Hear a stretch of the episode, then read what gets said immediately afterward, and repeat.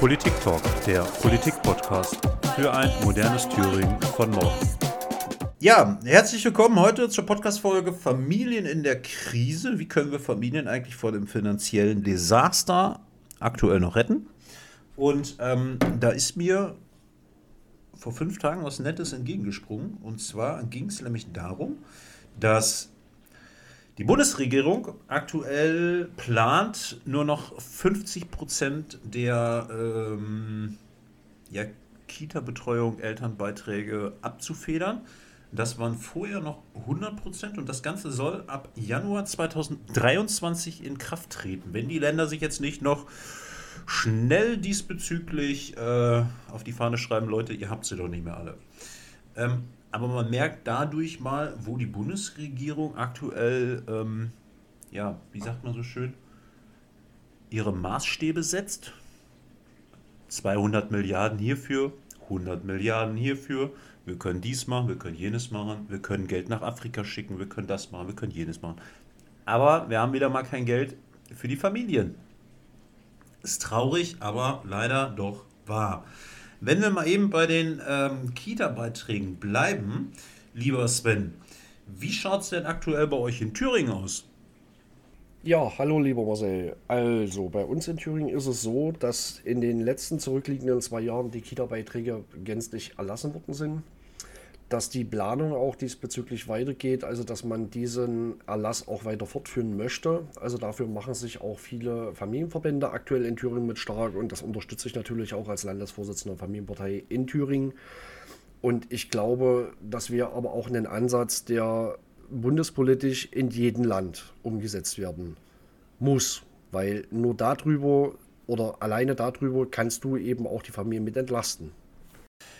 Ja, wenn wir uns die anderen Bundesländer mal so ein bisschen angucken, ähm, für die Leute, die es interessiert, äh, schaut einfach mal unter deutscher Bildungsserver. Ähm, ich verlinke das auch gleich einmal unter dem äh, Podcast. Wer sich dafür interessiert, der kann sich das gerne angucken. Ähm, zum Beispiel ähm, Sachsen-Anhalt ist Beitragsfreiheit für Geschwisterkinder, also sprich, die Familien sparen schon mal 25 Prozent. Also bei uns in Nordrhein-Westfalen sind es 25 Prozent. Ähm, Rheinland-Pfalz hat ab zwei Jahre eine komplette Befreiung sehr schön. Lö, muss ich loben, muss man ganz klar sagen. Ähm, dann haben wir NRW. Naja, NRW hat genauso wie Thüringen in den letzten beiden Jahren, auch hier muss man ganz klar sagen, kann NRW mehr, aber es will nicht.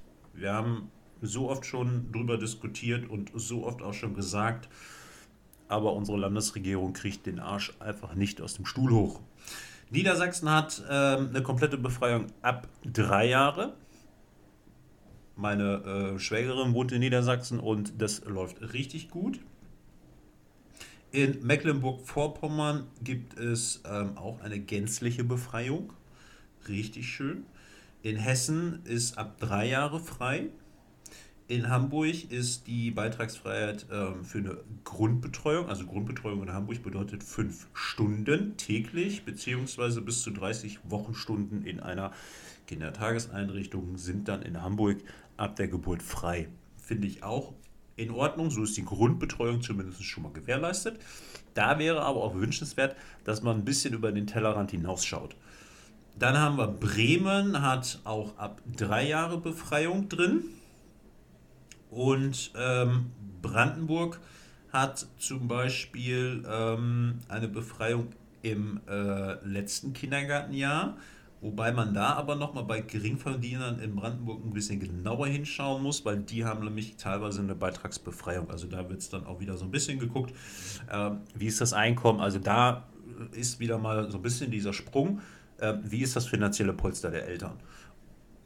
Und Berlin hat eine gänzliche Befreiung der ähm, Eltern, von den Elternbeiträgen. Also man sieht schon, und das muss man mal ganz klar so festhalten, man sieht schon, einige Bundesländer bekommen das hin und die planen das auch. Und andere Bundesländer, ich glaube, die wollen das einfach gar nicht. Das ist so ein schöner Ausgleich. Ich habe da so ein kleines, so einen kleinen Puffer für, mein, ähm, für meinen Landeshaushalt. Und ich denke mal, da werden wir jetzt auch zwecks äh, mit Blick auf die Landtagswahlen in Thüringen nochmal mit ansetzen, dass wir da auf jeden Fall nochmal äh, eine kleine Forderung mit raushauen, dass ihr zum Beispiel, ich würde schon wir sagen, also das stimmt ja nicht, sondern dass ihr in Thüringen die Möglichkeit habt, auch mit einem vernünftigen Konzept und mit einer vernünftigen Haushaltsführung ähm, es hinbekommt, dass man sagen darf, ab drei Jahre oder ab zwei Jahre sind die Kitas auch in Thüringen frei. Genau. Das ist das, was wir auch als Landesverband schon mit verankern wollen. Also was auch das grundsätzliche äh, Ziel von uns mit ist. Vor allem, dass auch der Blickpunkt eben in, äh, in, in Richtung Familien, gerade auch die Kinder, wieder äh, mehr an Fahrt aufnimmt. Und ich kann dazu eben auch nur empfehlen, schaut euch dann bei Gelegenheit auch das Thüringer Wahlprogramm mal mit an. Das wird demnächst dann auch veröffentlicht werden. Und da werdet ihr dann auch mit sehen, dass wir nicht nur hier im Podcast drüber sprechen wollen, sondern dass wir natürlich auch gewisse Ziele mit ähm, gerade im Bereich Familie und Kinder verfolgen wollen. Ja, genau. Und dann haben wir auch schon eigentlich das nächste Thema angesprochen, ähm, Familien weiter entlasten. Ähm, wenn ich mir die Steuerlast aktuell so anschaue und mir da ähm, mal einfach im Supermarkt so ein bisschen diese ähm, Mehrwertsteuer auf der Zunge zergehen lasse und ich fürs Gemüse 7% Mehrwertsteuer bezahle, für Kinderprodukte wie Pampers Babybrei ähm, effektiv aber äh, 19% bezahle, wird mir persönlich weiterhin immer noch schlecht. Also es kann doch nicht so schwer sein, dass wir diesbezüglich endlich eine Steuerentlastung hinbekommen dass die Familien auch weiter entlastet werden. Und ähm, effektiv gesehen sehe ich das Gleiche auch bei den Elternbeiträgen. Wir brauchen diese Elternbeiträge effektiv gesehen nicht. Weil wo ist das Geld denn besser aufgehoben? Bei den Familien, damit die Kaufkraft in den Kommunen wieder gestärkt wird. Das ist ganz einfach, das ist das Mathematik der Kommunalwirtschaft. Indem gebe ich den Eltern Geld oder gebe ich den Familien oder den Bürgern Geld, kann ich, kann ich dafür sorgen, dass vor Ort mehr Geld ausgegeben wird. Ergo, kurbel ich damit die, die lokale Wirtschaft wieder an. Also ich verstehe manchmal unsere Kommunalpolitiker nicht und ich verstehe auch unsere Sesselpupser in Berlin nicht. Aber gut, unser Olaf Scholz, der hat ja mh, hm, Gedächtnislücken. Ähm, bin mal gespannt, wie lange die Gedächtnislücken da noch anhalten. Aber das ist ein anderes Thema. Sven lacht schon.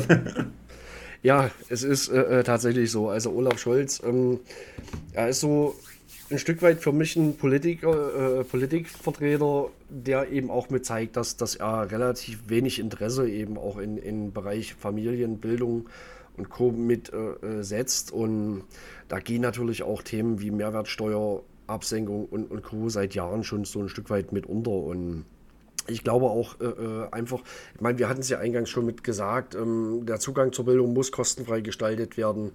Ähm, ich sag mal, es ist ja nicht nur, nicht nur das, äh, äh, was uns mit beschäftigt. Uns beschäftigt natürlich auch die Inflation aktuell, die äh, äh, Preistreiberei, die Preissteigerung, die Preisexplosion. Das sind natürlich alles Themen, wo wir sehr lange drüber diskutieren können und wo definitiv politisch mehr passieren muss. Ja, aber da können wir genauso gut drüber dis diskutieren, weil jetzt muss man sich mal eins überlegen. Wir haben momentan, kennst, kennst du den Satz der Inflation momentan? Wie hoch? 10? Also ich glaube, ihr in NRW, ihr habt uns ja schon ein bisschen übertroffen. Ihr habt, glaube ich, den höchsten Satz seit über 50 Jahren mit äh, 12, 12,1 Prozent. Aber nagel mich bitte nicht drauf fest. Ja, da das, wollte ich jetzt gerade. Das weiß ich jetzt nicht hundertprozentig genau. Ähm, ich wollte jetzt nur mal so den Wink mit dem Zaunfall nach NRW geben. Ihr habt es jetzt natürlich schon geschafft. Dann gebe ich den Wink mit dem Zaunfall mal wieder zurück, weil muss man auch mal überlegen, NRW ist das größte Bundesland von Deutschland und auch europaweit, das größte Flächenland. Und ähm, wir haben mit die stärksten Einwohner. Ich meine, da kann so ein kleines Pipi-Land wie Thüringen, Entschuldigung, liebe Thüringer, jetzt geht der Link wieder zurück, halt einfach auch nicht mithalten. Und dementsprechend darf die Inflation bei uns natürlich dann noch ein bisschen höher sein. Nein, Spaß beiseite. Also wir sind, glaube ich, momentan aktueller Stand der Dinge vom 11.10. Äh, ich glaube bei knapp 12 Prozent. Aber darauf will ich gar nicht drauf hinaus, sondern man muss sich mal überlegen, wer verdient denn jetzt an dieser Inflation? an dieser Inflation, muss man sich mal auf der Zunge zergehen, verdient als allererstes der Staat. Weil, warum ist das so? Naja, Mathematik, ganz einfach. Steigen die Preise in den Supermärkten, steigen die Steuereinnahmen. Ist ganz einfach. So, dann im Umkehrschluss ähm, muss man sich da natürlich auch überlegen, die ähm, Bundesregierung hat dann natürlich auch mehr Steuereinnahmen, Ergo kann natürlich dann noch großkotzig überlegen und sagen, wir haben hier 100 Milliarden, wir haben da 200 Milliarden. Ja, aber effektiv gesehen haben wir dieses Geld gar nicht, weil das wird einfach aufgenommen und wer muss dafür nachher lang und schmutzig bezahlen? Der Bürger. Nein. Naja, schon, ja klar. Aber im Umkehrschluss sind es unsere Kinder und unsere Kindeskinder. Das ist richtig. Also die Kinder und Kindeskinder sind letztlich eben die Leidtragenden darunter und natürlich auch ähm, die Familien aktuell. Ja, genau. So, und jetzt nehmen wir das nächste Beispiel nochmal mit on top dabei. Wir sind ja gerade dabei. Was können unsere Familien eigentlich finanziell noch aushalten? Ähm, nehmen wir die Rezession, die ja nun mal vorhergesagt worden ist für nächstes Jahr mit hinzu. Sprich, es kommt nochmal eine geballte Preissteigerung dabei. Also ich frage mich wirklich, wie wir das alles noch bezahlen sollen. Also bis vor einem Monat oder bis vor 14 Tagen hätte ich fast noch gesagt, liebe Leute, ihr könnt mich mal alle am Popo lecken. Ich habe da keinen Bock mehr drauf. Jo. Ich bin weg. Ich bin wirklich weg. Klar macht das in anderen Ländern auch vieles aus. Ähm, sind die Steuerlasten vielleicht anders verteilt. Aber das, was momentan hier in Deutschland passiert, ist die größte Katastrophe. Wir schalten Atommeiler ab. Wir steigen wieder um auf äh, Kohlekraftwerke. Die ähm, Erdgaskraftwerke laufen auf Hochtouren und da muss man sich dann auch noch mal so ein bisschen zum Thema Entlastung, Familien und Energie noch mal so ein bisschen auf die Zunge zergehen lassen, weil wie gestaltet sich denn überhaupt der, in, äh, der, der Strompreis an der Strombörse? Jetzt wird es knifflig. Ja, du lieber Marcel, ähm, die Wege, die wir momentan eingeschlagen haben, lassen so ein bisschen den Rückstoß wieder darauf mit zu, dass viele Politikvertreter, gerade in Berlin, auch in den äh, einzelnen Landesgremien, so ein bisschen diesen äh, Blick verloren haben. Und man muss einfach Angst haben, dass wir wieder zu einer Planwirtschaft zurückkommen. Und ich sag mal, das ist natürlich das, was, was auch viele eben mit beschäftigt und man so ein Stück weit miterlebt, dass die Politik dort einfach die Augen zumacht und mit sehenden Auge dort einfach hineinwandert, beziehungsweise uns hineintreibt. Und ich sag mal, wenn wir jetzt nicht dagegen steuern, dann wird uns nächstes Jahr gerade auch die Rezession extrem treffen. Ich als sechsfacher Familienvater kann dir sagen, wir, wir haben für uns, also wir führen ja seit Jahren auch zum Beispiel ein Haushaltsbuch, für uns ist das, was jetzt äh, momentan finanziell auf uns zugekommen ist, eine Mehrbelastung von gut 600 bis 700 Euro im Monat, nur auf die Lebensmittel gesehen. Da habe ich noch nicht mal die Energiepreistreiberei aktuell mit hineingenommen. Da habe ich die Mietexplosion äh, äh, teilweise noch nicht mit äh, drin verankert. Das ist jetzt rein nur das, was wir eben aktuell zum Leben, also für die Ernährung beziehungsweise es wird ja immer ganz viel auch über gesunde Ernährung gesprochen. Ich sag mal, gesunde Ernährung muss aber auch finanzierbar sein. Und aktuell, ja, was machst du? Aktuell schaust du in den Läden, du, du gehst Werbeprospekte durch und versuchst irgendwo irgendwelche Schnäppchen zu machen. Ähm, das, das funktioniert nicht mehr auf Dauer. Und nächstes Jahr habe ich so ein bisschen die Bedenken, ich weiß nicht, ob nächstes Jahr unser Geld jetzt noch bis Ende des Monats reicht oder ob wir nicht schon Mitte des Monats dann dastehen und haben kein Geld mehr und müssen gucken, wie wir letztlich eben die letzten 14 Tage dann über die Runden bekommen müssen. Und ich glaube, so geht es auch vielen Millionen Menschen in Deutschland. Und da muss die Politik jetzt einfach auch mal äh, äh, Verantwortung zeigen, auch ein bisschen das Verständnis endlich dafür aufbauen und nicht einfach nur auf einem Blatt Papier da irgendwas zusammenbasteln, zusammenschustern, was letztlich dann auch keine Entlastung wirklich für den Bürger mit darstellt. Ja, aber das werden wir erst hinkriegen, wenn wir einen Wirtschaftsminister haben, der weiß, was eine Insolvenz bedeutet. Also das muss man nochmal ganz klar so gesagt haben. Weil, äh, Entschuldigung, du lasst dich schon wieder einen ab da hinten. Ähm, also unser Wirtschaftsminister, der nicht weiß, was eine Insolvenz bedeutet, den kann er eigentlich nur noch mit, mit einem ähm, Zusatz betiteln, mit einem Abwirtschaftsminister. Und das habe ich auch bei Twitter schon mal gepostet. Also ähm, man muss sich wirklich mal überlegen, was da für Knalltüten aktuell in der Bundesregierung drin sitzen ähm, und die uns gerade regieren. Also das muss man mal, muss man sich wirklich mal auf der Zunge zergehen lassen. Also wir haben einen Bundeskanzler, der hat Gedächtnislücken. Wir haben eine Annalena Baerbock als ähm, Außenministerin, die ich würde jetzt mal behaupten, schlecht Englisch kann und sich dann auch noch hinstellt und sagt, ähm, meine Wähler vor Ort sind mir scheißegal geile Aktion, muss ich ganz klar so sagen. Kann ich heute noch drüber schmunzeln. Dann haben wir einen Wirtschaftsminister, der sich ähm, in gewissen Talkshows hinsetzt und ähm, bei der einfachsten Frage einer Insolvenz ins Stottern kommt und einfach mal sagt, naja gut, dann sollen sie die Geschäfte zumachen und ein paar Monate später machen sie wieder auf. Finde ich einfach nur cool. Ja. Muss man mal ganz klar so sagen. Also, Aber das, das, das kannst du sogar momentan Marcel, wir haben einen Bundesgesundheitsminister, der sich mehr mit Corona beschäftigt, als wie eben auch mit dem Pflegesektor, mit dem Gesundheitswesen. Wir haben eine Verteidigungsministerin, Lamprecht, ähm, wo du, wo, wo man wirklich auch bildlich gesehen schon, schon nicht mehr äh, weiß, was sie dort eigentlich zu suchen hat, beziehungsweise ob sie da überhaupt Verständnis äh, äh für mit hat. Ich meine, von Robert Habeck, Olaf Scholz hast du ja schon berichtet, aber das kannst du, das kannst du weiterdrehen. Ähm, es ist tatsächlich sehr, sehr faszinierend, was, was momentan in der Bundesregierung auch uns regiert, beziehungsweise im Anbetracht dessen, dass sie die Interessen der Bürger vertreten sollen, muss man sich einfach die Frage stellen, ob das die richtigen Leute sind. Ja, also wie hat der ähm, Olaf Schulz, Scholz damals äh, ähm, oder vor etlichen Wochen mal gesagt, ähm, jetzt kommt der Doppelwoms, ja, äh, jetzt kommt der Doppelbums, weil irgendwann knallt euch die ganze Scheiße einfach mal um die Ohren. Und da muss man mal ganz klar auf den Punkt zu bringen.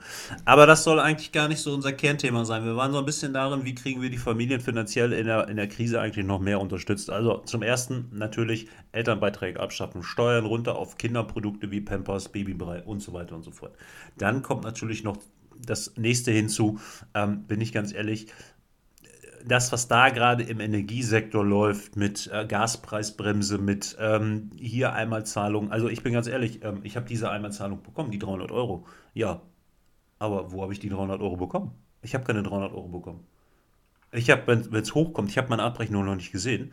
Aber wenn es hochkommt, habe ich vielleicht 170 Euro bekommen. Gut, da bist Wollen die mich eigentlich verarschen? Da bist du sogar relativ hoch. Also ich habe Beispiele auch in äh, Thüringen vorgelegt bekommen, wo letztlich dann von diesen 300 Euro gerade mal etwas mehr als 100 Euro, also 114 Euro rund ähm, übrig geblieben sind. Und da muss man einfach die Frage stellen, ähm, ist das wirklich eine Entlastung? Ist das eine Entlastung für nein, die Preisbremse. Äh, äh die, die wir hier mit, mit erleben? Ich meine, wir haben eine Energiepreisexplosion von ähm, nagelt mich bitte nicht drauf fest, von 50 Euro pro äh, äh Megawatttonne auf äh, 160. Jetzt bin ich ein bisschen falsch, falsch gewesen. Ja, also wir haben bei, bei Gas eine, eine, Verdopplung von fast äh, acht oder neun, neunfache aktuell. Bei Strom sind wir bei sechs oder siebenfache. Also da kommst du mit deinen 50 Euro pro Tonne, glaube ich, aktuell nicht mehr so wirklich über aus. Ähm, also wir haben auf jeden Fall, muss man ganz klar so sagen, und ähm, da war unsere Bundesregierung auch wieder ein bisschen am Schlafen. Ähm, die sollen aufhören mit ihren scheiß Einmalzahlungen. Die sollen die Kohle dahin buttern, damit wir effektiv gesehen über diesen verdammten Winter kommen. Weil wir haben heute Morgen und wir haben, äh, jetzt mal ganz ehrlich, heute ist der 12. Oktober. Wir haben, bei uns waren heute Morgen 2 Grad. Es ist klar, dass der Gasverbrauch aktuell steigt weil die Leute wollen eine warme Bude haben. Wir haben so lange jetzt Corona hinter uns. Jetzt kommt die nächste Krise. Der Lauterbach fing ja schon an mit seinen Affenpocken. Was kommt als nächstes? Kommt dann womöglich jetzt, wo sie alle groß rumposaunen, oh Leute, bereitet euch vor, es könnte ein Blackout passieren. Ja, der kann kommen. Der wird aber dieses Jahr nicht kommen. Der wird dieses Jahr, also da lege ich meine Hand eigentlich für ins Feuer, könnt ihr mir auch drauf festlageln. Ähm, ich habe einen Kollegen von mir, der ist ähm, im Energiesektor tätig und der sagt auch, also Marcel, ich glaube nicht, dass dieser Blackout, also dass, dass ein Blackout dieses Jahr noch kommt. Also wenn dann nächstes Jahr, Januar, Februar, könnt ihr euch darauf einstellen, wird irgendwas passieren. Das ist jetzt aber auch keine Angstmacherei, sondern das ist das Handeln der Bundesregierung. Weil die wollen es ja nicht anders. Ne? Ich schalte hier was ab, aber ich füge nichts anderes hinzu, sondern das, was der Habeck ja macht, ist ja jetzt effektiv gesehen, ähm, lasst uns die AKWs auf Reserve laufen. Ja, ich kann kein AKW auf Reserve laufen lassen, weil bis ein AKW wieder hochgefahren ist, ist eine, sind wir eine Woche weiter. Und dann brauche ich das AKW nicht mehr weil dann ist in ganz Deutschland das Chaos ausgebrochen. Und das ist einfach das, was mich momentan wirklich so stört an unserer Bundesregierung, dass sie das einfach nicht verstehen. Und wir müssen jetzt einfach zusehen, und das muss die Bundesregierung einfach mal verstehen, die muss verstehen, wie kriege ich die Familien effektiv dadurch entlastet. Das schaffe ich nicht durch Einmalzahlungen. Das ist ein schöner Puffer, keine Frage. Aber warum gehen die nicht hin und ähm, drosseln den, den Strompreis und den Gaspreis so weit runter, dass wir effektiv wieder da sind, dass wir summa summarum über diesen scheiß Winter hinauskommen. Weil nächstes Jahr sieht es vielleicht ein bisschen anders aus. Je nachdem, was der Putin jetzt noch wieder veranstaltet, keine Frage.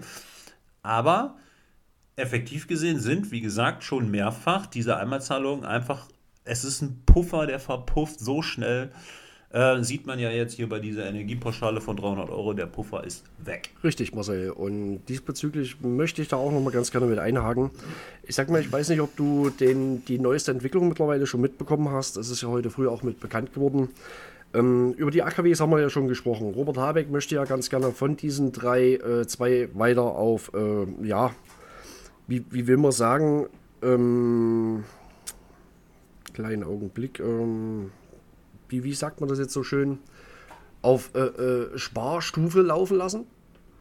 Und andererseits, andererseits möchte er aber schwimmende Ölkraftwerke in Deutschland zur Debatte stellen. Das heißt, er möchte oder die Bundesregierung unter anderem mit Robert Habeck ähm, unterhält sich gerade mit einer belgischen Firma, die das Angebot unterbreitet hat, drei schwimmende Ölkraftwerke zur Verfügung zu stellen. Und das passt auch nicht so ganz in diese grüne Ideologie, die man ja versucht, ähm, mit den Bürgern rüberzubringen, indem ich die AKWs versuche, auf Biegen und Brechen abzuschalten, obwohl ich darüber diesen, diesen notwendigen äh, äh Strom erzeugen kann, um einen möglichen Blackout eben abzuwenden. Ja, ich verfolge das gerade. Ich habe gerade diese äh, äh, Bildzeitung online. Äh ich genau. Ich kann dir mal vorlesen, Wirtschafts- und Klimaminister Robert Habeck hat ein Problem. Er will den Menschen in Kriegszeiten sicheren Strom versprechen, aber trotzdem unbedingt ein Atomkraftwerk nach dem anderen abschalten, weil die grüne Ideologie das so verlangt. Damit er seinen AKW-Plan durchziehen kann, wirft er sämtliche Klimaschutzziele über Bord und will im Notfall jetzt auch noch Öl auf der Nordsee verbrennen, damit wir keinen Blackout kriegen. Fakt ist, Drei Ölkraftwerksschiffe, Power Barges genannt, an der Nordseeküste könnten bald den Strom ersetzen, den bis zur Abschaltung Ende 2022 der Atommeiler Lingen in Niedersachsen erzeugt. Ausgerechnet Habecks Umweltvorkämpfer, der Staatssekretär Patrick Greichen, bestätigte jetzt offiziell die Firma, die belgische Firma Exmar habe der Bundesregierung die Schiffe angeboten, um jeweils bis zu 450 Megawatt elektrischer Leistung auf Basis von Öl in Deutschland zu installieren. Das Umweltministerium teilte weiterhin mit, ergänzend kann auch zukünftiger Einsatz von Kraftwerksschiffen eine risikoärme Alternative sein, die bei Bedarf in Betracht kommt. Also ich weiß nicht, ob das wirklich eine Perspektive für Deutschland mit ist, dass wir einerseits Ölkraftwerke, schwimmende Ölkraftwerke installieren wollen, auf der anderen Seite ich zitiere AKWs abschalten wollen. Also es ist Ich zitiere Wahnsinn. Greta Thunberg. Wie doof muss man sein, AKWs abzuschalten, aber dafür Braunkohlekraftwerke hochzufahren. Das ist dort genau der gleiche Scheiß wie bei Öl. Also ich kann doch keine AKWs abschalten, dafür auf, auf Öl setzen. Was ist hier kaputt? Was, was läuft hier?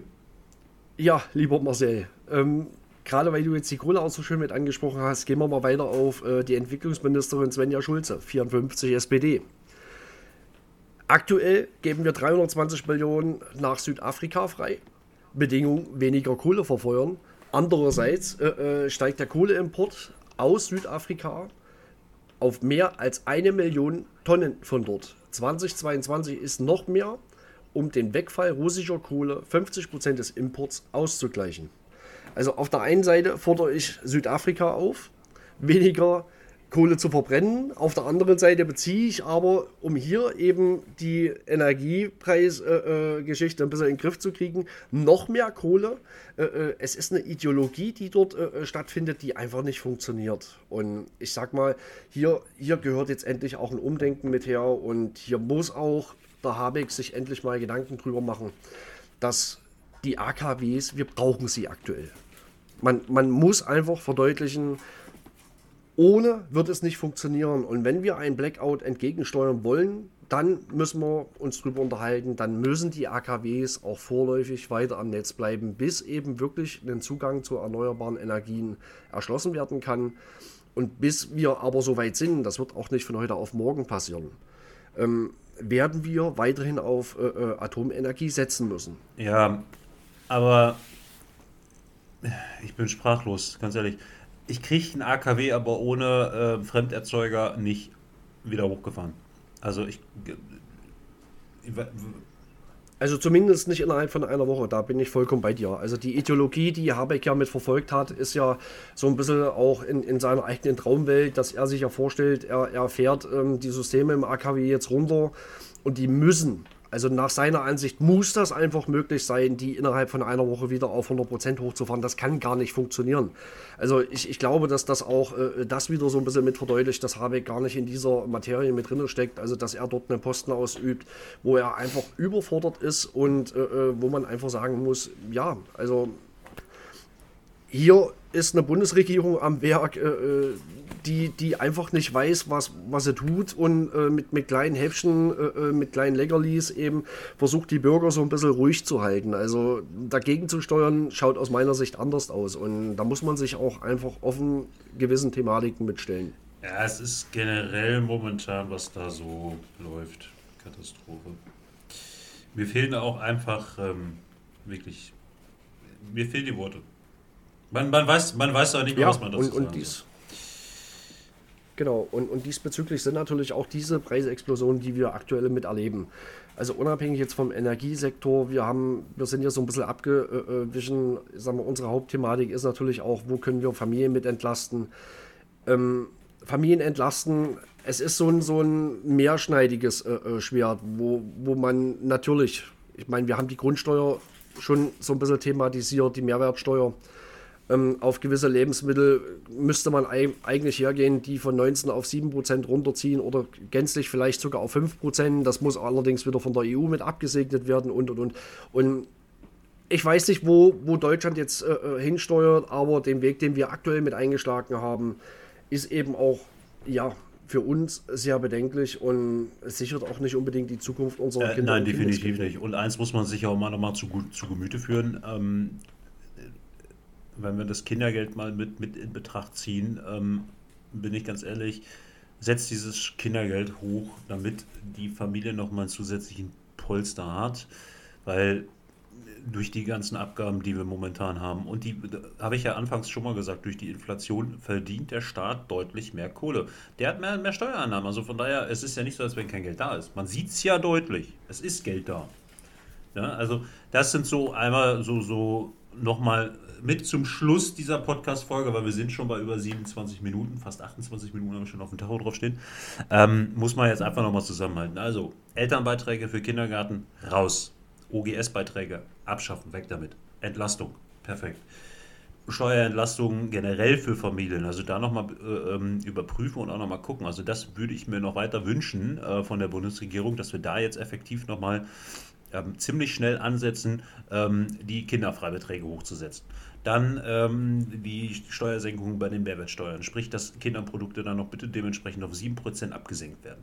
Ähm, ist völlig einfach, kann man machen, kein Problem, nur die Bundesregierung kriegt es nicht hin. Was hatten wir noch? Haben wir noch eins vergessen? Nee, was war's? Nee, glaube ich nicht. Super, dann bedanken wir uns für diesen schönen äh, halbstündigen Podcast heute. Und ähm, wir hören uns in 14 Tagen wieder. Ich wünsche euch was. Bis dahin. Euer Marcel. Genau. Ich möchte mich auch nochmal bei euch allen bedanken, liebe Zuhörerinnen und Zuhörer. Wir hoffen, euch gefällt die Folge. Natürlich sind wir auch ein bisschen auf euer Feedback äh, gespannt. Ähm, kommentiert sehr gerne, kontaktiert uns beziehungsweise schreibt uns auch interessante Themen beziehungsweise Themenvorschläge. Wir sind da so ein bisschen auch auf eure Mitarbeit mit angewiesen beziehungsweise auch auf euer Interesse. In diesem Sinne, euch allen einen wunderschönen Tag. Bis demnächst wieder, wenn es heißt Marcel Stratmann und Sven Seifert.